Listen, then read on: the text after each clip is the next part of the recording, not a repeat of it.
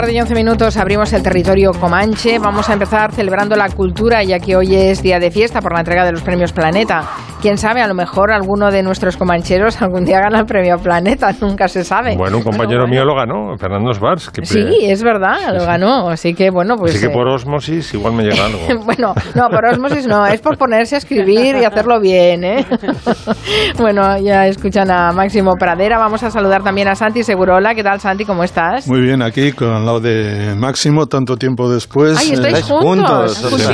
empieza a notar ya el deshielo pandémico en estas cositas que coincidimos. Y bueno, Miki Otero y Nuria Torreblanca también están juntitos. Nosotros siempre Aquí, hola. Haciendo manitas. bueno, vamos a empezar eh, recordando un músico que falleció esta semana, Luis de pues Pablo, un compositor vanguardista que compuso la banda sonora de 26 mm, películas. Así que de entre toda su obra seguro que conocerá alguna pieza Máximo Pradera que nos lo quiere, eh, nos lo quiere recordar esta tarde. No solamente recordé alguna obra suya, si es que yo le traté. En, a finales de los 70 me lo presentó Elías Crejeta porque Luis hizo música para muchas películas que produjo él. Por ejemplo, El espíritu de la colmena, la banda sonora es de Luis de Pablo, no le gustaba nada componer para el cine porque decía que estar conseñido por la imagen pues que le, ataba demasiado, le gustaba la música pura, ¿no? Pero asistía a charlas de él, era un pozo de ciencia este hombre, ya en los 70, imagínate ahora que ha muerto con 91 años, ya debía ser un maestro zen, ¿no? Y aprendí mucho de él, de análisis musical, por ejemplo, de mm, eh, asistí a un curso de músicas de tradición europea en el conservatorio que me era fascinante, nos ponía músicas de todos los países y tal, en fin, era un tipo muy muy interesante y de trato muy muy afable y con un eh, digamos, una socarronería bilbaína muy, muy de agradecer. ¿no? Y voy a empezar, pues, eh, a ver si nos escucha alguien del Teatro Arriaga de Bilbao, porque él era de Bilbao, eh, recordando un ruego que en un documental que hicieron sobre él hace al Teatro Arriaga, que es un teatro, bueno, el Teatro Arriaga es de finales del 19, ¿no? Iban sus padres, su abuelo y tal, pero nunca, nunca le llevaban. Y entonces hace estas reflexiones sobre el Teatro Arriaga, Luis de Pablo. He nacido aquí detrás y, y pasado 200 millones de veces delante pero para mí el Arriaga es un sitio donde venían mis padres, naturalmente. Eh, alguna vez mi abuelo me traía para que lo viera, pero no de ninguna manera para entrar, el que entraba era él. Yo sí tengo la esperanza, porque yo tengo bastantes años y espero que el día que me muera se haga una, una monográfica de algo mío en el Teatro Arriaga, me parecería bastante justo. Pues eso, si nos están escuchando, ¿eh? ¿eh? sí, hombre, yo creo que sí. Que, menos, ¿no? Que menos, que, menos, con 91 años, ha aguantado como un jabato. este es uno, yo no soy experto en música como tú y menos Pero en, en Bilbao sí, ¿no? En Bilbao sí. y, Luis de Pablo es una autoridad eh, mundial en la, música de vanguardia. Absolutamente. Lo que pasa es que, bueno, él pertenece a la generación del, de los 50, donde estaba Antón García Abril y tal. Algunos compositores eh, experimentaron con música de vanguardia y luego se salieron. Por ejemplo, Antón García Abril, a quien traté bastante también, eh, me dijo que él aprendió a hacer música dodecafónica y música experimental y que luego ya cuando demostró que podía hacerlo y se familiarizó con el lenguaje, dijo, bueno, pues ahora voy a hacer la música que me gusta, ¿no? Y entonces todo el grupo, había cierto pressing, ¿sabes? De los, de los vanguardistas diciendo, hombre, el dinero, joder, no te, dedicas a esto ahora por el dinero y Antón, muy gracioso, decía, hombre, le decían, el dinero no, y decía, sí, sí, el dinero sí, el dinero sí, decía, decía Antón, Luis de Pablo mm, se mantuvo siempre eh, en la vanguardia, nunca experimentó, le aburría, se, conoce el otro tipo de música. Eh, y entonces, pues componía músicas como este concierto para cello, que se llama Frondoso Misterio, que a ver si os gusta.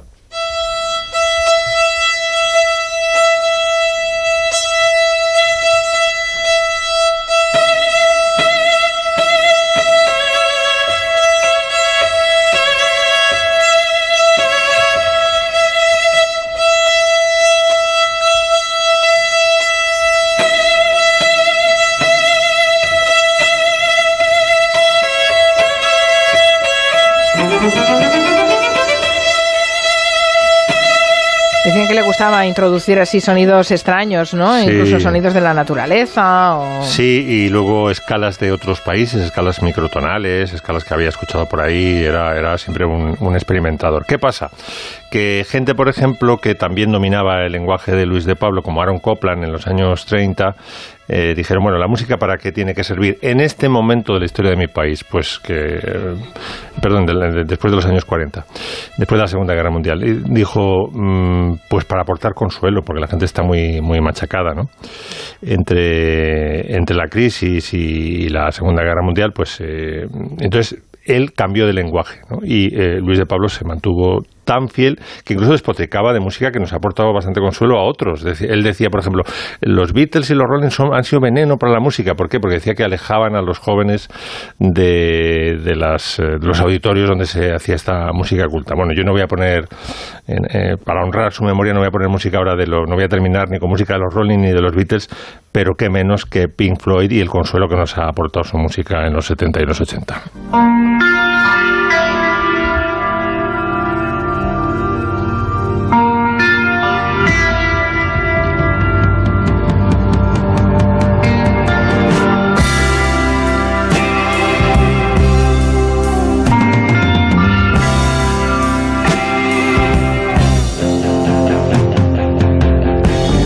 Acordáis cuando esto era tan moderno?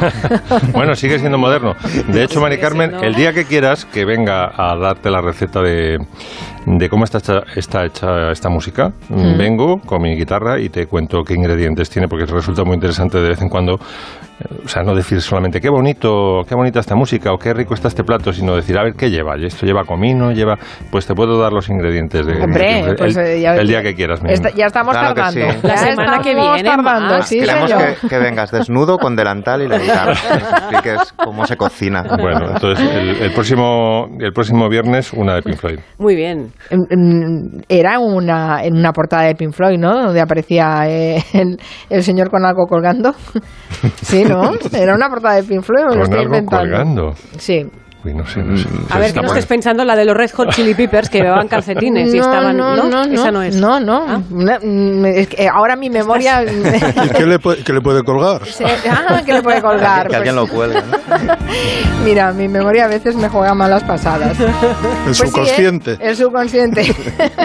Te tomo la palabra de lo de Pink Floyd, ¿eh? Sí, además, mira, este, el, análisis musical lo aprendí de Luis de Pablo. Era un, un analista musical cojonudo. O sea, te cogía un concierto de Vivaldi y te lo descomponía como si fuera un, como si el que desmonta una radio, ¿sabes? Pillas ahí todas las piezas. Pues mira, Era hoy, muy bueno. hoy hemos hecho el aperitivo. ¿Se acuerdan que hace unos días hablamos de ese documental que estábamos todos deseando verlo? Millones de fans que esperaban que volviera Velvet Underground, ¿no? Pues eh, Santi la corriendo, no sé si lo has llegado a ver. ¿Lo has llegado a ver ya o no? Claro, claro que lo he visto. Se ha estrenado hoy en Apple TV. Cualquiera que tenga esa aplicación lo puede ver y es magnífico.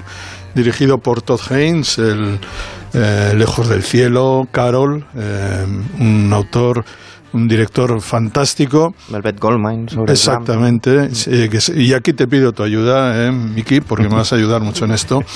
Eh, cuenta, no cuenta la historia de, de Velvet Underground, simplemente nos hace ver lo que significó Velvet Underground para la música. Evidentemente está la historia, la historia de unos inadaptados en realidad. Por una parte, John Cale, un hombre que venía del mundo de la música dodecafónica, alumno de la Monte Young, eh, posteriormente de lo más avanzado que había, con Lou Reed, que es un chico em, difícil, homosexual, eh, que sale, le llevan de Nueva York a Long Island, no se adapta y termina pues por todos los barrios más eh, oscuros de Nueva York buscándose la vida, pero sobre todo buscando una banda para ser rico y famoso.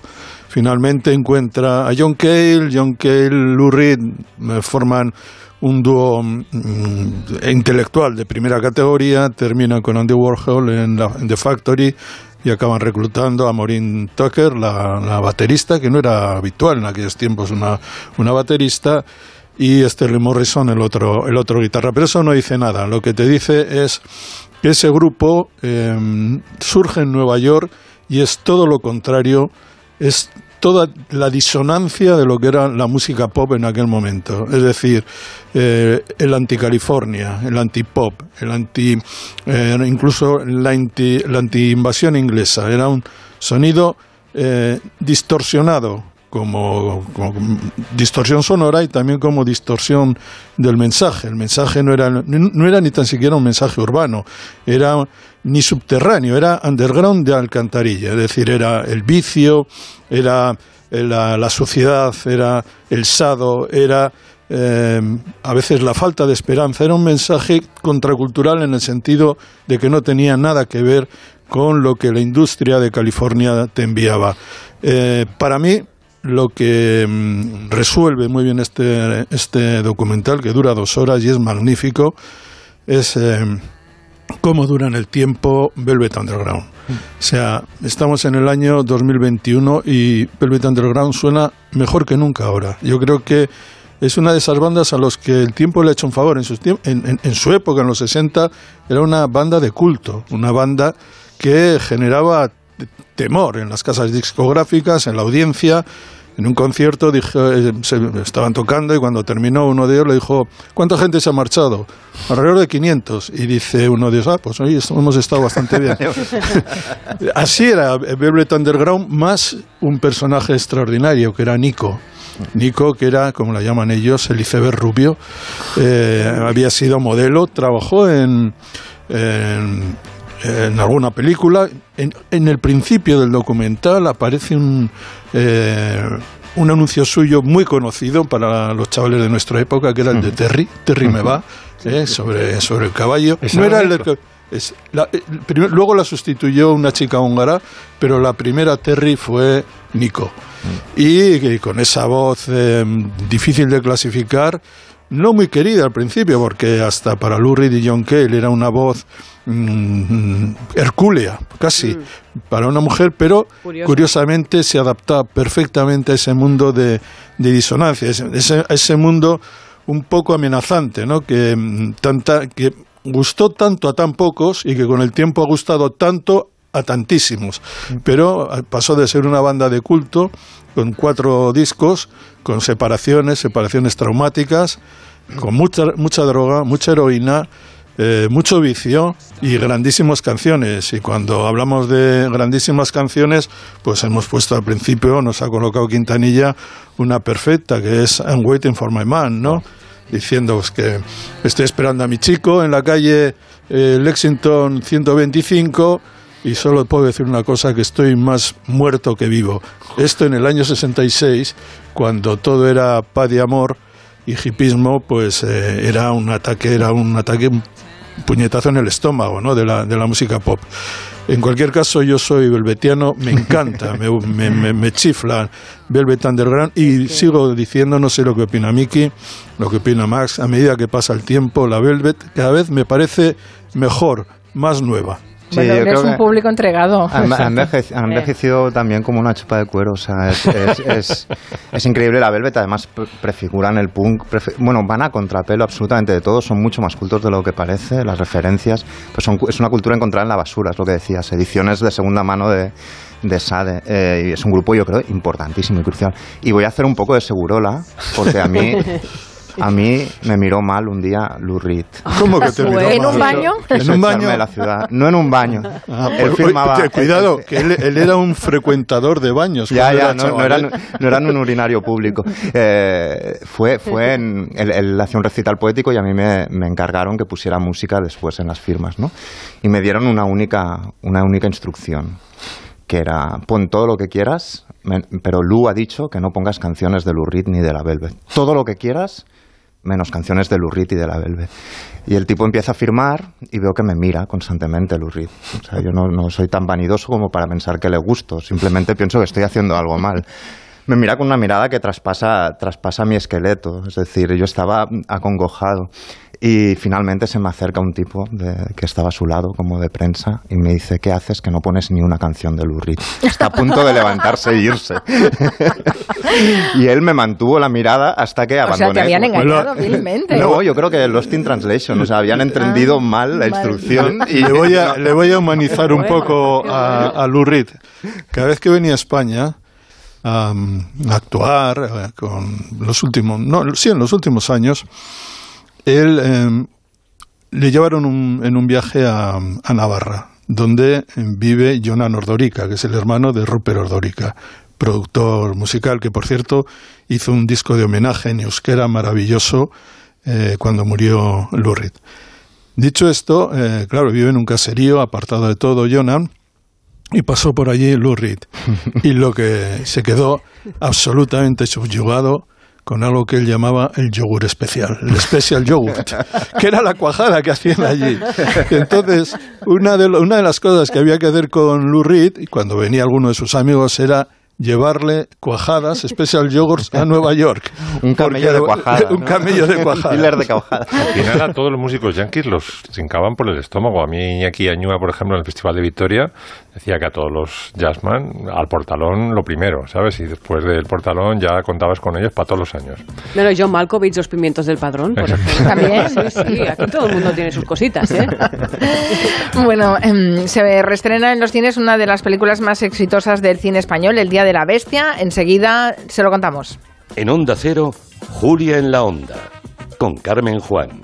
Solo cuatro días, los tecnoprecios del corte inglés son super tecnoprecios. Porque te dan hasta un 20% en electrónica y electrodomésticos. Televisores, lavadoras, portátiles, aspiradoras. Todo de las mejores marcas con las ventajas de los tecnoprecios. Y entregas en 24 o 48 horas. Y en miles de productos en dos horas. Solo hasta el domingo hasta un 20% en electrónica y electrodomésticos. Super tecnoprecios en Hipercor y el corte inglés. Oye, ¿qué han hecho tus padres para estar tan ágiles si antes no podían ni moverse? Desde que toman Flexium Articulaciones parecen otros. Flexium contiene manganeso que les ayuda al mantenimiento de los huesos y ya ves cómo se nota.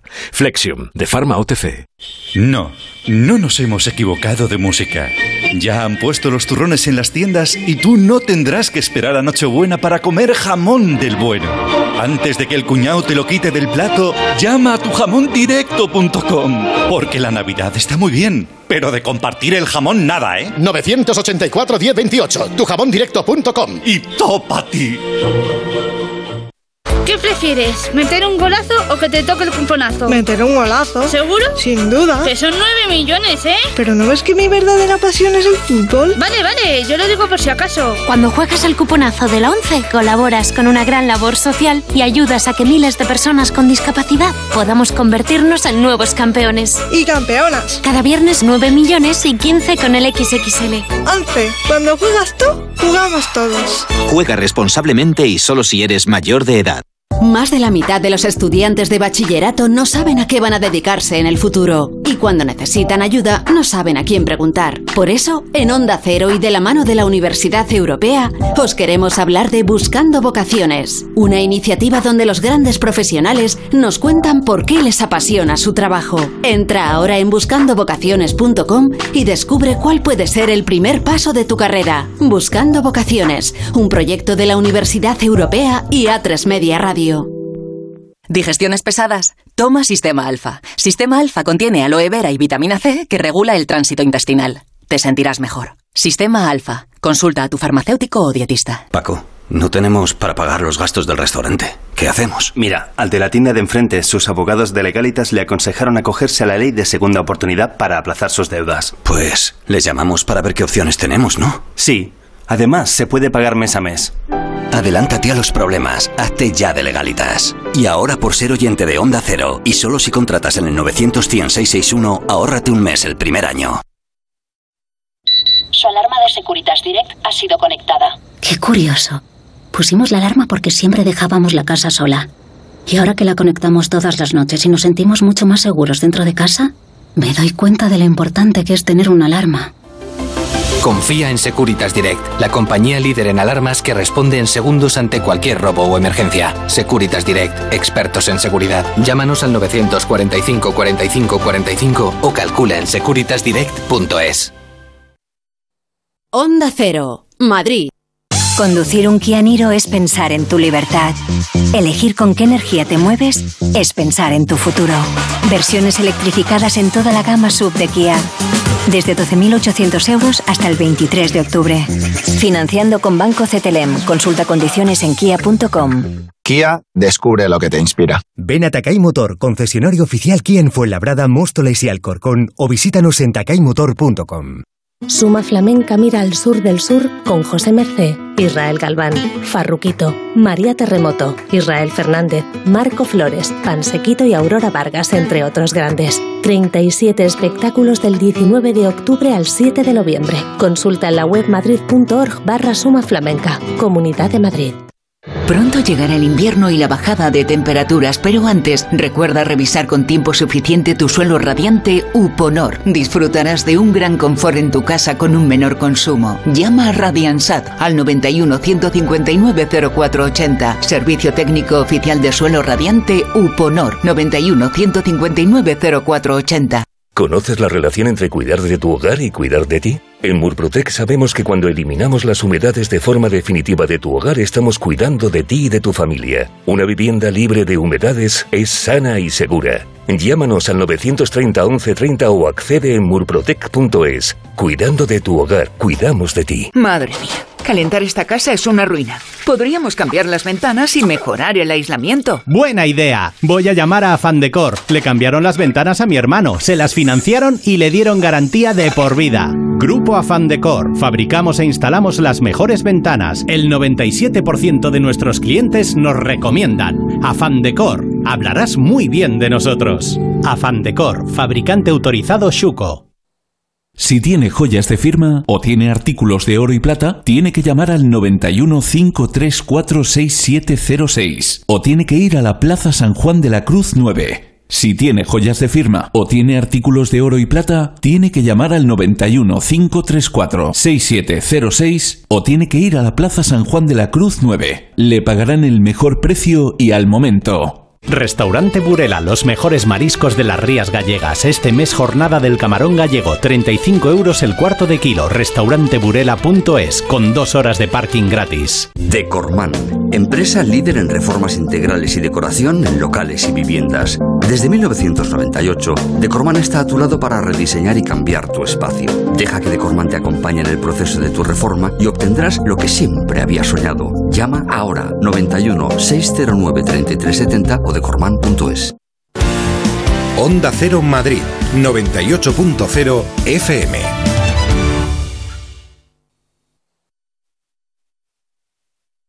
En Onda Cero, Julia en la Onda, con Carmen Juan. Padre, quiero confesarme. Dime lo que has hecho, hijo. Nada, padre. No he pecado, pero voy a pecar. Voy a hacer todo el mal que pueda.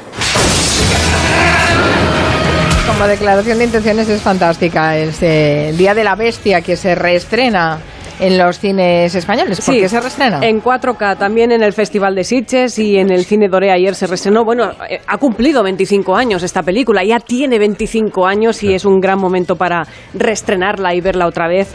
Si puede ser con amigos, mejor. Así recuerdas los viejos tiempos y te ríes mucho. ¿Por qué nos ha marcado tanto el Día de la Bestia? Yo creo que es importante recordar eso, porque era el año 1995 y es verdad que en ese momento en el cine español las comedias que triunfaban eran las comedias de situación, las comedias de parejas, aquellas que estaban protagonizadas por Ana Belén, por Juanjo Puig Corbé, que triunfaron muchísimo, pero había un, un reducto ahí de gente más joven que, que, que no acababa de conectar, o sí, pero claro, aparece esta bomba narrativa sobre el diablo, sobre el heavy, sobre todo, sobre mil cosas, y la gente joven conectó de verdad con esta historia, ¿no? Era un humor muy macarra, nos hacía reír, y claro, cuando te vas, vas al cine y ves esa historia en la que un sacerdote cree haber descifrado el mensaje secreto del Apocalipsis según San Juan, entonces eh, descubre que el anticristo va a nacer el 25 de diciembre de 1995 en Madrid, tiene que impedir el nacimiento del hijo de Satanás, bueno, se alía con un heavy, tiene que, que- que encontrar el, el lugar exacto donde van a hacer ese anticristo, ¿no? Bueno, pues la pareja protagonista de esta película de Alex de la Iglesia, creo que no lo hemos dicho. Otro bilbaíno. Otro bilbaíno. ¿Cómo no? ¿Cómo no? La pareja protagonista es fundamental, esa química entre el grandísimo actor Alex Angulo, que se nos fue muy, muy pronto, y Santiago Segura, en ese papel de Heavy, ¿no? Una pareja de 10 en pantalla que dejó frases para la historia. José María, tengo una misión. ¿Se va de misiones? No, no, no, no. Que tengo una misión que cumplir. Una cosa que tengo que hacer en la ciudad yo mismo. Tú eres satánico, ¿verdad? Sí, señor. Y de Carabanchel. ¿Sabes invocar al demonio? Que es que necesito invocar al demonio. ¿Para qué? Es algo que tiene que ver con el apocalipsis. ¿La película? No, no, el libro de la Biblia. Es igual. Esta noche nace el anticristo, pero no sé dónde. Por eso necesito invocar al demonio. Fuerte. Ahora soy un pecador. Eh, he traicionado a Cristo como Judas para que la salvación sea posible. Yo también soy un pecador de la hostia. Ah, tengo que vender mi alma al diablo, pero no sé cómo. Ese dilema, ¿no? Es magnífico Alex Angulo. También es vasco, no de Bilbao, no es del mismo Bilbao, pero también era vasco. Sí, sí y, esta, y esta historia, ¿no? Además, ha contado Alex de la Iglesia en más de una ocasión lo, lo complicado. Fue una película, segunda película de Alex, que no tenía el presupuesto que tiene ahora mismo actualmente con sus películas y, y no, bueno, era con cuatro medios, tenían que rodar muchísimas horas, todas las que pudieron, dormir muy poco. No había roulots donde actualmente, pues bueno, descansan los actores, se cambian ahí. Se refugiaban en cajeros automáticos para entrar en calor en el centro de Madrid. Estaban ahí en esta, en esta situación del frío que hacía. La escena del luminoso de Sueps, por ejemplo, todo el mundo, bueno, esa, esa escena mítica, ¿no? Eh, bueno, consiguieron ese luminoso, era un decorado, pero un decorado de 7 metros de altura. ¿Qué decía Alex de la Iglesia? Es que si se caen se matan, aunque sea un decorado, aunque no sea el edificio real, ¿no? Escuchemos el momento.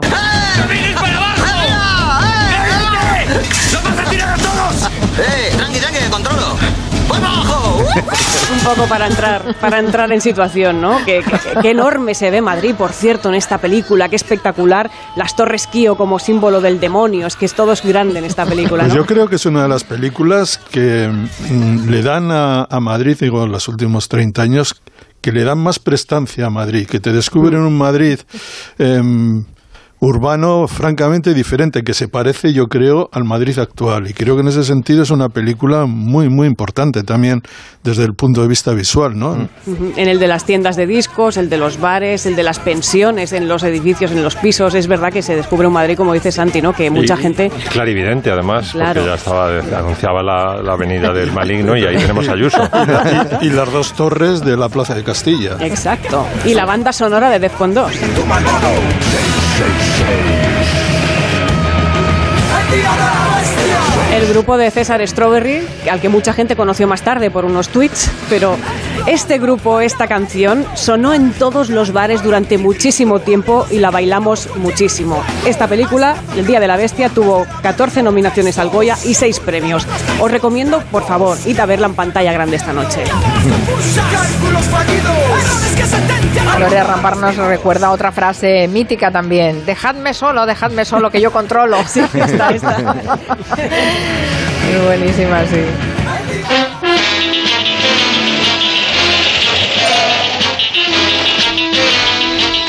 Hombre, Superagente 86. Todo el mundo está hablando de unas gafas de sol, un complemento que protege a los ojos y que ha conseguido convertirse en un complemento icónico a lo largo de la historia.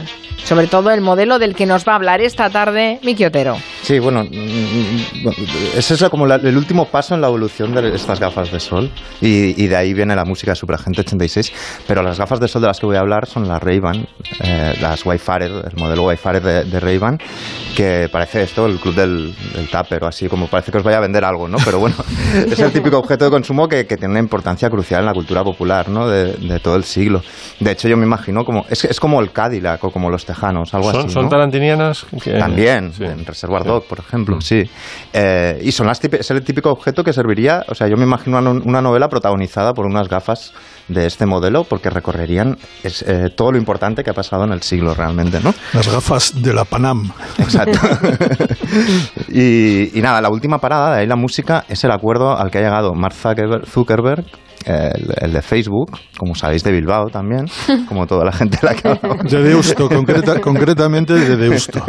Pues ha llegado a un acuerdo Facebook con, con la marca, con Ray-Ban, para hacer unas gafas inteligentes. ¿no? Que yo tengo la teoría que, que, que algunos gadgets estos inteligentes lo que nos hacen es más tontos en realidad, ¿no? Pero la cuestión es que es de estas gafas que pueden eh, hacer fotografías en primera persona, digamos, desde, desde las gafas, hacer vídeos, puedes eh, consultar otro tipo de cosas. Miki, subir- ¿no hubo unas de, de Google? Sí, y cada- ha, ha habido ya dos intentos. Pero no siempre- funcionaron, ¿no? No funcionaron por precio, aquí no acabaron de llegar y porque siempre genera polémica, ¿no? Porque, porque vamos a ver, por ejemplo, con estas gafas, eh, que creo que valen unos 300 dólares más o menos, eh, y que no se pueden comprar todavía en España, con estas gafas eh, tú puedes grabar a alguien, o sea, es decir, puedes estar en una playa y estar grabando, por ejemplo, lo, lo que ves. Y el único dispositivo que te avisa o que avisa a la otra persona es una pequeña lucecita en la patilla que indica que estás grabando, una luz que si no te fijas mucho... O le pones- o le No pones ves. un A mí- chicle. a mí me parece bastante perturbador, además, en una empresa que ha tenido verdaderos problemas con la intimidad de los datos, un- etcétera, Unas etcétera. Wi-Fi con chicle pegado para que no se vea Para la que luz. no se vea. Exacto, con un post-it como en el, ordenador. Es como la, frase esa, no recuerdo en qué novela leí, las gafas de sol no son para ver, sino para que no te vean, ¿no? Pues este tipo de gafas son un poco eso, a mí me parecen un poco perturbadoras. Pero el modelo, esta, las wi el modelo de, de tiene una historia magnífica que empieza a principios de los años 50 cuando Elvis empezaba a grabar canciones,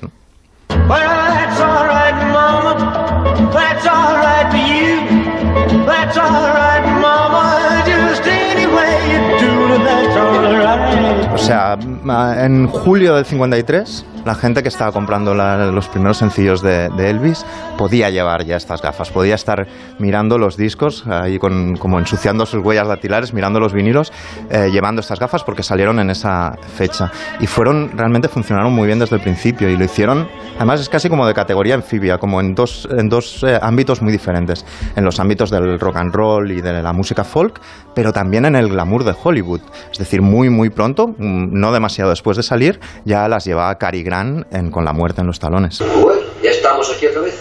Sí. ¿Qué me recomienda usted? La trucha de río. Creo que aparcará bien en su estómago. Sin multas. Trucha de río. Tráigame esto, sí señor. Aquí está Cary Grant teniendo esta conversación un poco delirante, ligando con las Wildfire ya de color crema, de como Carey, eh, puestas. Las llevaban fuera de peli, la de Kim Novak, Marilyn Monroe o una vieja conocida, vieja de hace una semana, Audrey Hepburn, en la escena del escaparate.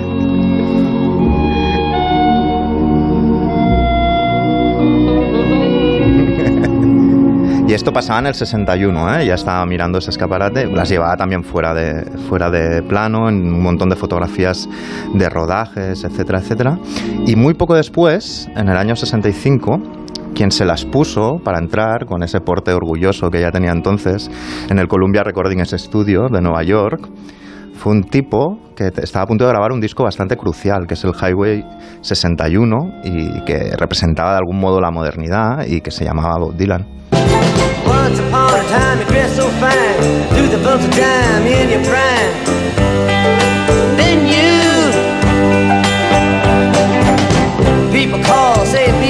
las llevaba durante toda la grabación del disco, por lo visto, y las llevó después también cuando lo abuchearon en un montón de conciertos porque se había pasado al mal y llevaba una banda eléctrica, etcétera, etcétera, y él se protegía detrás de esas gafas de sol y de este modelo en concreto de gafas de sol.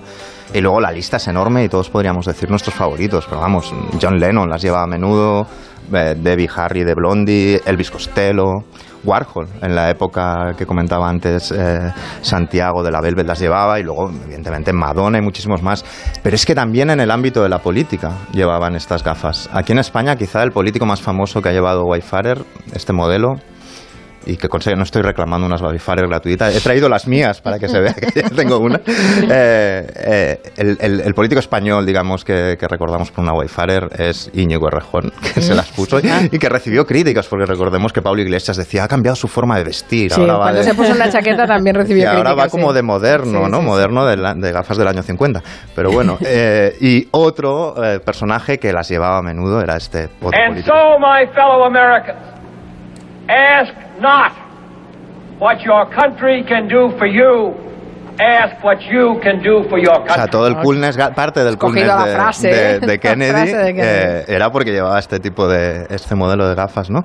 Y luego se dio algo curioso que, que, se da en algunos objetos, incluso en algunas canciones también, ¿no? Lo que empieza como un, un objeto, digamos, asociado a la contracultura o tal, se va asimilando y coge otro tono al cabo de las décadas, ¿no? Y, está al servicio de otros valores, ¿no? Y entonces eh, la marca llegó a un acuerdo con la industria de Hollywood eh, a principios de los 80 eh, que, acordaba que a través de este, de, esta, de este contrato, digamos, tenía que salir en 60 pelis estas gafas del año 82 al año 87. Y entonces, si os fijáis, hay un montón de blockbusters y de pelis de esa época en las que aparece gente eh, con estas gafas de sol, entre ellas Tom Cruise en Risky Business.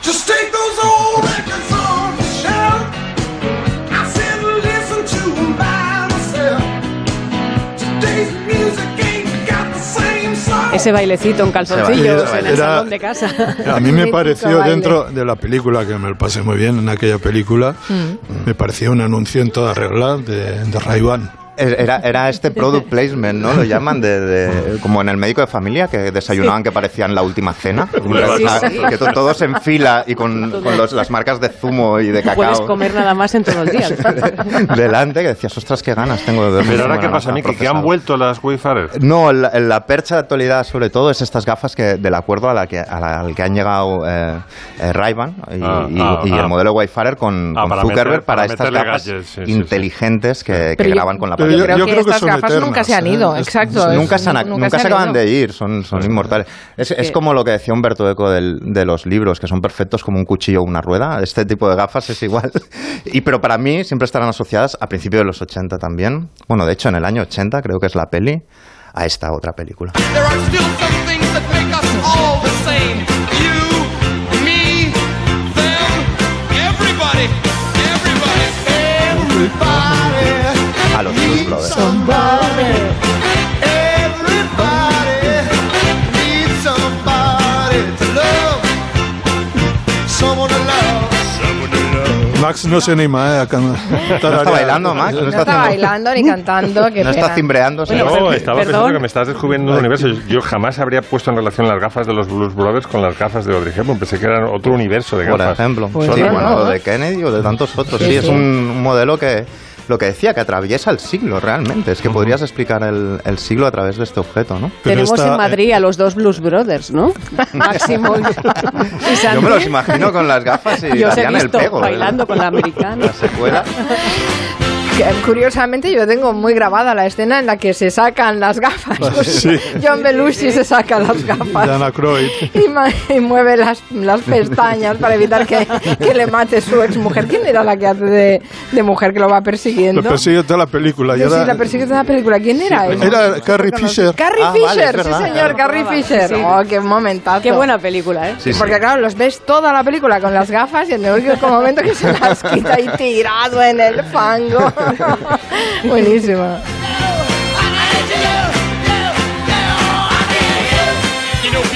Es que es buenísima la película de principio a fin, ¿eh? Oh, y ahí aparecen todos los grandes. Aparece Ray Sí. Charles, aparece Aretha Franklin y aparecen sobre todo todos estos genios que tocaron eh, con el sello Stax.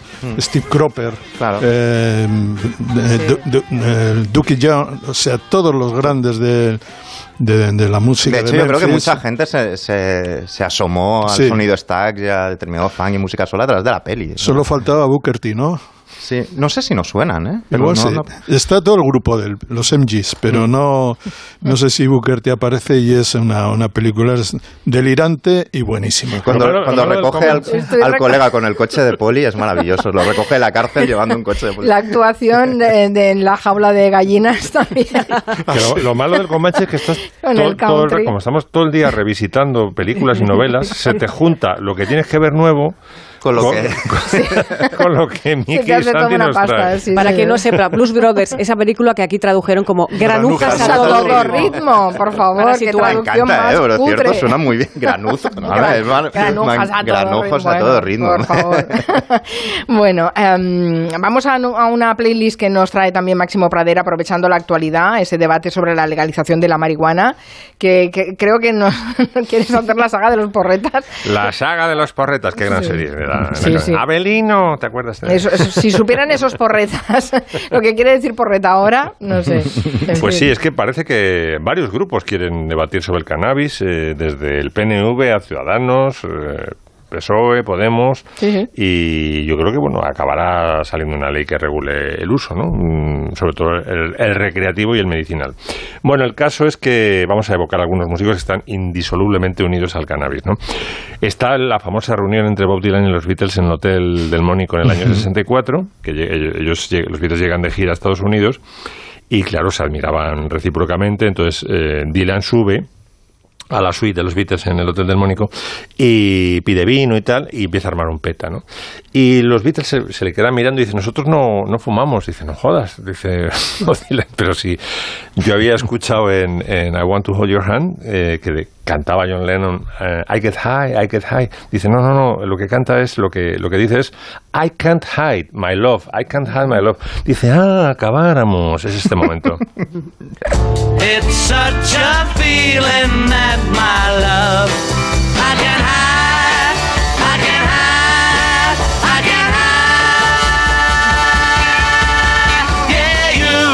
primer número que tuvieron, número uno que tuvieron en Estados Unidos. Bueno, pues el caso es que Bob Dylan oía I Get High, ¿no? Hombre, es que probablemente porque he was high, o sea, porque en ese momento. Claro, y entonces eh, los Beatles le dijeron, mira, es que nosotros fumamos porque lo probamos hace un par de años, pero no nos hizo nada, ¿no? Entonces, ¿para qué malgastar tiempo y energías y, y dinero, ¿sabes? Dice Bob Dylan, bueno, esperad a fumar esto. Entonces empezó a armar ahí un canuto súper, ¿no? Y se agarraron un colocón absolutamente alucinante. Entonces los Beatles se convirtieron en porretas a partir de, la- de esa cita con Bob Dylan y del canuto que se fumaron en la suite del Hotel del Mónico, ¿no? Otro gran porreta es un genio, Peter Tosh, que sabéis que formaba parte del grupo de Wailers con Bob Marley.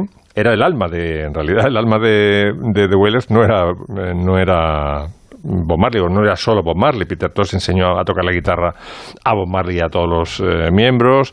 Eh, compuso grandes mm, super hits del, del grupo, por ejemplo, eh, Get Up, Stand, stand, ¿cómo es? Get Up. Stand Up. Stand Up, mm, que- sí, Stand Up for Your Rights. Esa, es- esa canción es de Peter Tosh, ¿no? Y hubo un momento en que ya tuvo diferencias con, eh, con Bob Marley y fundó su propia banda, vamos, Peter Tosh con su, con su banda, y creó este tema mítico que llegó a meterse en el hit parade norteamericano, Legalize It.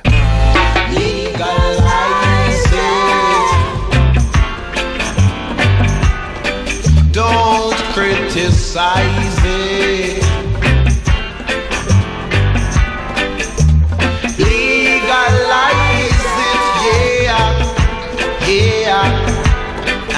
I will advertise it.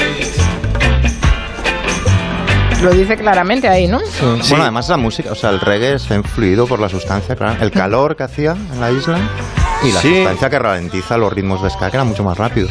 Exacto, y luego la, la defensa que hacen eh, todos los rastas no es solamente recreativa, es religiosa también, porque parece ser que no soy un experto en el rastafarismo, pero se inserta en el, el modo de vivir la espiritualidad y él lo defendía también, mm, como diciendo, respetad nuestra religión, nuestra religión defiende el canuto, defiende el weed y, y tenéis que por lo menos per- eso legalizarlo, lo que, lo que está cantando, ¿no? Y luego tenemos un curioso personaje que era familiar mío. Chicho ¿Te has traído la familia otra vez? Ha, ha venido el tío Chicho, sí. El hermano pequeño de mi madre, eh, prácticamente podemos decir que introdujo el canuto en la música en España, porque además de que, bueno, yo lo- le traté muchísimo, como os podéis imaginar, y incluso llegué a cantar con él en alguna ocasión en algún pub, y el tipo estaba permanentemente fumando, ¿no? Eh, hizo un viaje incluso a Marruecos conmigo para traerse costo. y mm, defendía eh, la María y el, eh, y el, el hachís, incluso mm, con la Biblia en la mano. Esto ocurrió, por ejemplo, esto que vamos a escuchar en la película que hizo sobre él, sobre Chicho Sánchez Ferlosio, Fernando Trueba, que se llama Mientras el cuerpo aguante. Y luego además en la propia Biblia, en una receta que le da Dios a Moisés, de una cosa que se tienen que dar en el cuerpo los sacerdotes y tal, que es aromática para entrar en el templo del Señor y todas estas cosas, pues el cáñamo de olor, el cáñamo de India, entra en una sexta parte. De modo que, no sé, vamos, que el que lea la Biblia que saque sus consecuencias. Una cosa y bien segura, hoy no me levanto yo. Tengo sábanas y mantas, buena almohada y buen colchón. Tengo tabaco y cerillas y buena imaginación. Y aquí en la cama he llegado a la clara conclusión de que pase lo que pase, hoy no me levanto yo. Esta, esta es la canción, porretas, por antonomasia de Chicho. Te que- te ha faltado la, la mandanga del Fari solamente. Ay, sí, También también. iba de eso. Bueno, tengo algunos oyentes que me están diciendo a través de Twitter que Granujas a todo ritmo está sobrevalorada, que ha envejecido mal. No, tengo muy buenos recuerdos de ella, pero bueno, no, yo no- Todos envejecemos Yo no, mal, ¿eh? yo no estoy de acuerdo con eso. Tampoco. A mí ¿No? me parece que finalmente esa película hay que verla como un musical. Sí. Musical con por lo menos 10 escenas eh, memorables. Y como todos los musicales, cuando uno ve Siete novias para siete hermanos, pues también te quedas un poco con lo mm, patidifuso, ¿no? Con las cosas que ocurren. Pero eh, son hijos de su tiempo y la música y algunos momentos, algunas coreografías de, eh, de a todo, a todo ritmo son imperecederas. A mí, a mí por lo menos me lo parecen. Son, buenísimas, sí. Por cierto, hay una efeméride deportiva que me merece la pena también que reflexionemos sobre ella. Eh, nos la ha recordado, nos va a recordar Santi Segurola. Eh, porque tal día como hoy, pero en el 68, se estaban celebrando los Juegos Olímpicos de México y ahí vimos el primer gesto popular del Black Power. Más que un gesto, fue, yo creo que es el gesto. Eh, ocurrió tal día como mañana, hace 53 años, el 16 de, octubre, final de 200 metros, lo gana eh, Tommy Smith, un chico séptimo hijo de una familia muy pobre de, que recogía algodón en Texas y tuvo que marchar andando hasta California. Un metro noventa y uno, probablemente el atleta más elegante que he visto nunca en mi vida. Tercero fue John Carlos, que era neoyorquino. Uno era más bien tímido, John Carlos era eh, vehemente. Los dos defendían, estaban en contra de todo el establishment blanco, racista, eh, estaban adiestrados también por Harry Edwards, profesor de sociología en su universidad, San José State, con una particularidad añadida. El tercero fue un chico blanco desconocido australiano, Peter Norman, que decidió sumarse a la causa de lo que prepararon en el túnel de salida para recoger las medallas. Peter Norman se colgó en su pecho una escarapela de, em, por, los, eh, por los derechos humanos y en contra del racismo. En el podium ante la estupefacción de todos y sobre todo de los dirigentes internacionales, eh, Tommy Smith levantó el puño y un puño y el otro John Carlos. Mm. Eh, y Peter Norman se adhirió a ellos, estuvo absolutamente solemne con su escarapela. Fue un momento que ahora, cuando hablamos del Black Lives Matter, eh, probablemente hemos oído todo lo de George Floyd, hemos oído lo de Colin Kaepernick, el quarterback este que que ha hecho que muchos deportistas, muchos deportes sin que en la rodilla en contra del racismo, pero aquello, estamos hablando del año 68, mm. el año en que murió Martin Luther King. Eh, Tommy Smith, que ahora tiene 77 años, lo pasó muy mal, les expulsaron de la Villa Olímpica, les trataron como a perros. Mm. Su vida fue muy, muy dura quizá la más dura de todos fue para el australiano, para Peter Norman, a cuyo entierro acudieron muchos años después los dos compañeros de podium y eh, curiosamente eh, les quisieron quitar la medalla, no pudieron, pero les expulsaron, eh, llevaron una vida muy mala, pero como la vida cambia y gira, ya hace 15, 20 años su figura fue sus figuras empezaron a ser reconocidas, se les han dado todo tipo de medallas, todo tipo de reconocimientos, y ahora mismo él, Tommy Smith, con 77 años, dice que tiene más trabajo y da más eh, charlas que las que hubiera podido dar nunca en su vida. Eh, es un, fue un momento verdaderamente colosal, hay que decir que en esa carrera cualquiera que la vea verá algo extraordinario. Y es un chico de 22, 23 años me parece que tenía Tommy Smith, haciendo 19.80 en 200 metros, con una clase levantando los brazos en cruz como eh, como Usain Bolt eh, tantos años después y dejando la impresión de que era un superatleta. No pudo volver a correr. Es, increíble los titulares de, la revista Time, por poner un ejemplo. Ah, sí, Después de, que, ¿eh? de que pasaran. Antipatriotas. Los acribillaron. y la anécdota chula que, fue que, el, que se había dejado los guantes y al final uno, uno levantó la mano y el otro porque fue Tommy Smith. Sí, la, fue la novia de John Carlos el que les dio los guantes. Ah, exacto. Uy, ¿qué escuchamos? ¿Son Pink Floyd? ¿Qué es esto? Ay, que os he dejado a todos con la cabeza bailando pensando a qué portado de disco se Pues- refería. No era Pink Floyd, era Fleetwood Mac. La- el hermano del compañero de Stevie Nicks, que estaba en Fleetwood Mac, Lindsey Buckingham, fue nadador medalla de plata en los Juegos Olímpicos de México, en los Mira, lo, hemos redondeado todo. Pues en esa portada de rumores, pues ahí sí, aparecen cuenta, qué con las cosas colgando. Gracias, Santi Segurola. Hasta la próxima. Adiós, Max Pradera. Hasta luego. Hasta luego.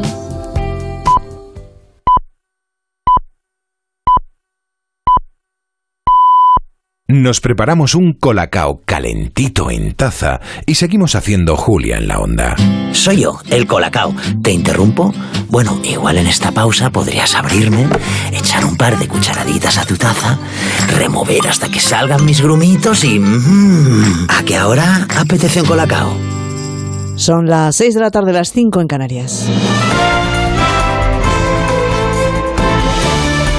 Noticias en onda cero. Buenas tardes. 27 días ha cumplido la erupción del volcán Cumbre Vieja hoy con la atención puesta en dos ramales de lava que están avanzando hacia el mar y a la espera de que lleguen las ayudas, los damnificados por la erupción de La Palma han constituido ya una plataforma de afectados que aglutina a los vecinos. Insisten en que estamos ante un desastre natural que es muy diferente a una riada o a un incendio, ya que a día de hoy la lava se ha tragado sus pertenencias y solo les queda el recuerdo de lo que fueron sus hogares y las calles de sus barrios. Redacción de Andacero en Canarias, Fernando Castellano. Recuerdan que hay pueblos como Todoque que han sido arrasados por completo y lo único que queda a día de hoy es lava sobre los terrenos donde se asentaban sus casas. Los afectados por el volcán de La Palma han pedido al presidente del gobierno, Pedro Sánchez, un plan de reconstrucción para sus pueblos. Fátima Ramos es portavoz de la plataforma de afectados. Las leyes tienen que cambiar en la normativa porque queremos estar y emplazarnos al lugar por lo menos en los llanos aridanes. Entonces, bueno, habrá que buscar soluciones para mover todo el esqueleto administrativo y que el lugar exista y tenerlo, ¿no? Porque queremos tener nuestra parroquia, nuestra plaza. 7.000 personas han tenido que ser evacuadas desde el inicio de la erupción, que está a punto de cumplir un mes. El Partido Socialista está celebrando en Valencia desde este viernes una cita clave para su futuro, el 40 Congreso Federal del PSOE. La calma y el liderazgo de Pedro Sánchez como secretario general y como presidente del Gobierno marcan este evento que nada tiene que ver con el que se celebró hace ahora cuatro años. En esta ocasión, el mensaje que se quiere dejar claro es el de la unidad. Lo apuntaba el presidente del evento y también presidente de la Comunidad Valenciana, Chimo Puig. Es un congreso de colores, es un congreso de luz, es un congreso de unidad y de mirada hacia adelante. En Italia, la exigencia a partir de hoy de presentar el pasaporte COVID para poder trabajar ha provocado protestas en buena parte del país y el colapso en puertos como el de Trieste. Los trabajadores que no tengan el certificado van a ser suspendidos sin sueldo y se enfrentan a una multa de hasta 1.500 euros si intentan trabajar. A pesar de ello, corresponsal en Roma, Darío Menor. Desde hace ya cerca de dos horas, varios cientos de personas siguen concentradas en el Circo Máximo de Roma para protestar contra la obligatoriedad de presentar el pasaporte COVID para todos los trabajadores, sean del sector público o del privado, una medida que ha entrado hoy en vigor en Italia para intentar impulsar la campaña de vacunación. ¡Libertad! ¡Libertad! ¡Libertad!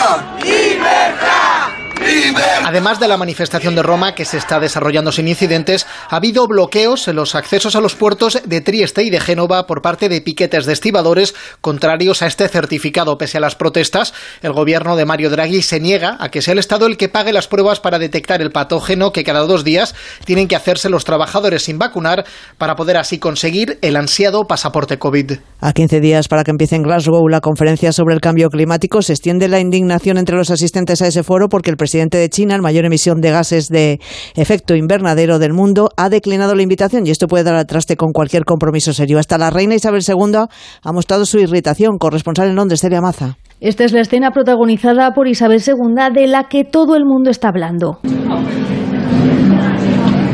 El sonido no es muy nítido, pero la monarca se queja de que todavía no sabe quién asistirá a la cumbre y dice que es muy irritante cuando las personas hablan pero no actúan.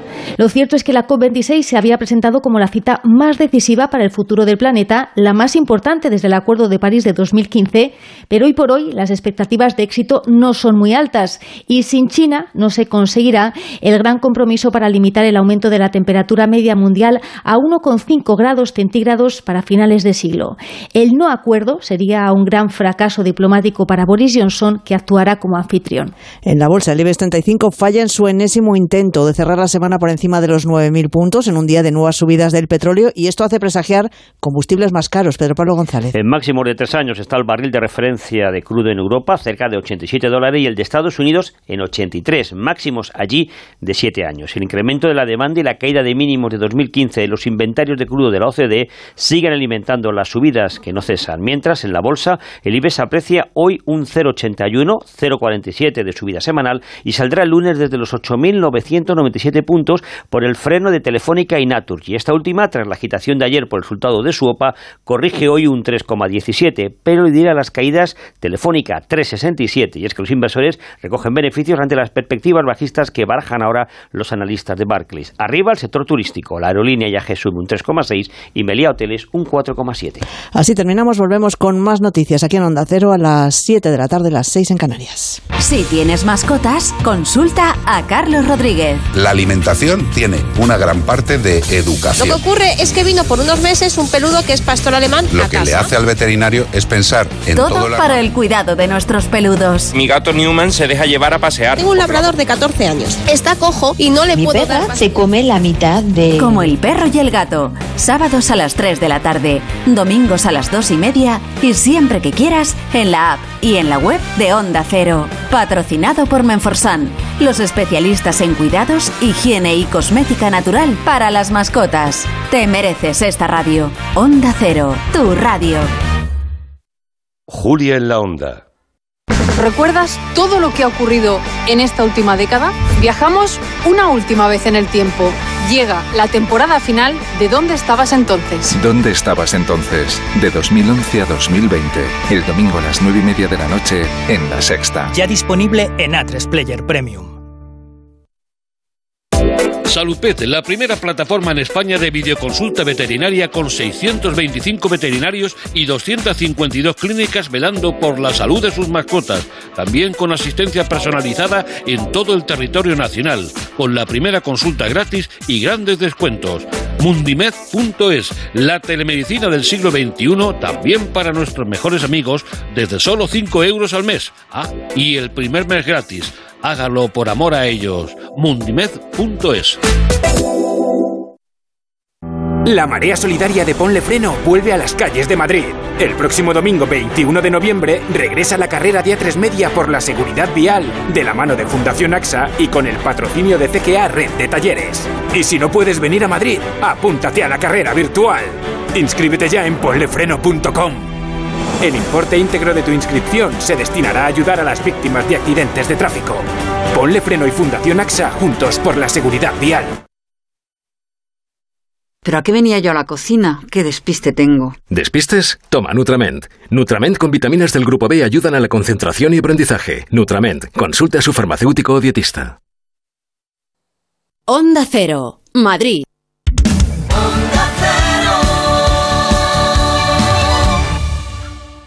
¿Por qué renunciar a la reforma de tus sueños o a ese coche nuevo? ¿Aún no conoces Préstalo? En Préstalo.com consiguen tu préstamo de forma sencilla, gratuita y sin compromiso ahora mismo. 100% online comparando entre las más de 20 entidades financieras con las que colaboran. Moneyman, Well, United Credit, con las mejores condiciones y respuesta inmediata. Asesórate y cumple con todos tus planes. No te líes. Préstalo.com. Ana, qué mala casualidad encontrarnos precisamente en un hospital. Hola Juan, pues sí, sí es mala coincidencia. Es por mi marido que se resbaló en la bañera y se ha dado un golpe muy fuerte en la rodilla. Vaya por Dios, nosotros ese problema ya no lo tenemos. Hace tiempo llamamos a Duchamanía y cambiamos la bañera por un plato de ducha. Hazme caso, llama a Duchamanía y evitarás este tipo de accidentes. En Madrid, Paseo del Molino 6, 91 468 4907 y duchamanía.es.